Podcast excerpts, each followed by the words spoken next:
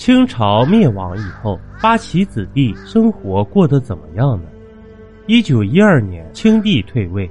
这根据清帝退位优待条件中规定，退位的清帝其岁用四百万元，由民国政府付给。这皇帝呀是得到了每年四百万元的拨款，可清朝政府派发给八旗贵族的俸银、禄米一律停发。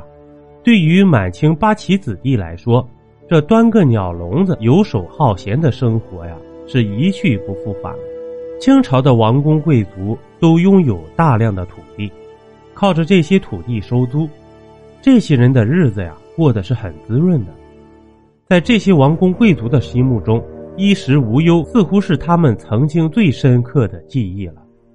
可随着清帝退位，这些王公贵族头顶的天变了，生活还要继续，该怎么办呢？接下来啊，我们就举几个简单的例子吧。这清朝北京城啊，有王府几十座，贝勒府呢也有很多。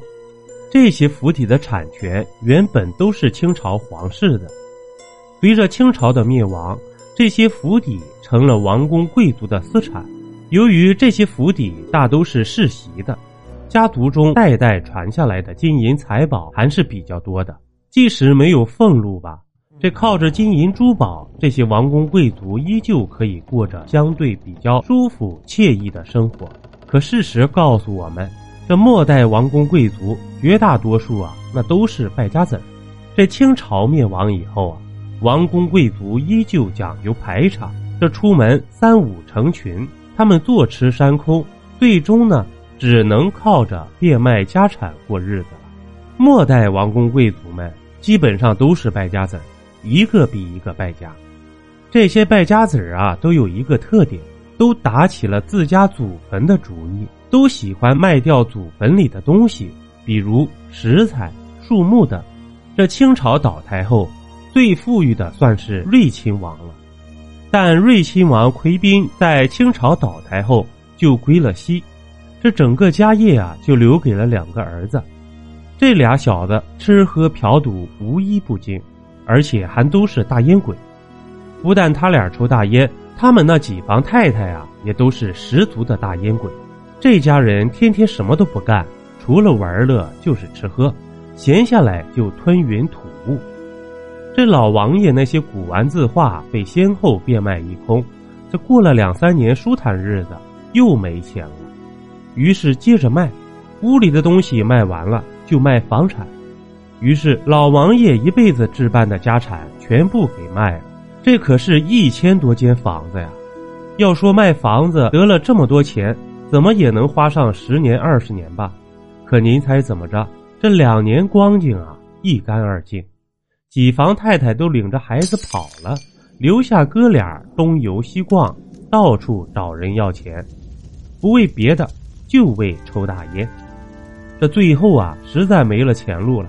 两人就打起来祖坟的主意，想要把祖坟中的宝贝挖出来卖的换钱，但挖了一半被人抓住，扭送巡捕房，把两个人关了七年。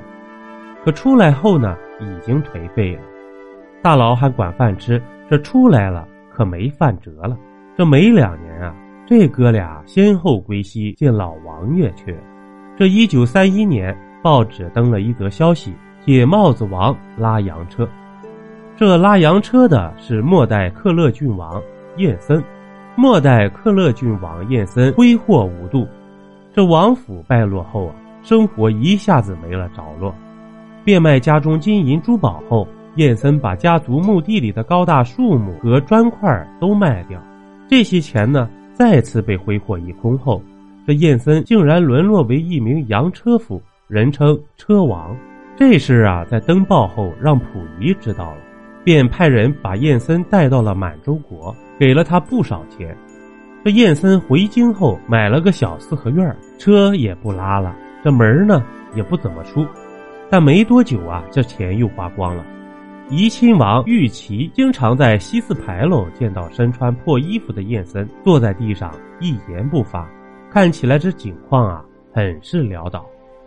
如果说燕森只是把祖坟里的石料和树木卖掉，可末代正亲王昭旭做的就更绝了，先是把王府卖掉，又开始卖祖坟里的树木、砖瓦块等石材。这张学良为张作霖修建墓地所用的石料啊，部分就是来自昭旭家的祖坟。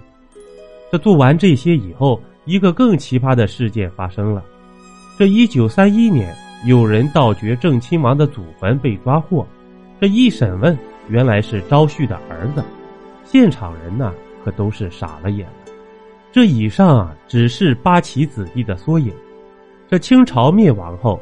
这些人几乎都改了汉姓，干啥的都有，有的呢成了小贩，有的呢进了梨园，有的呢去了伪满洲国了，但大多数都成了平常百姓，还有一些就如同瑞亲王俩儿子那样，最后饿死街头。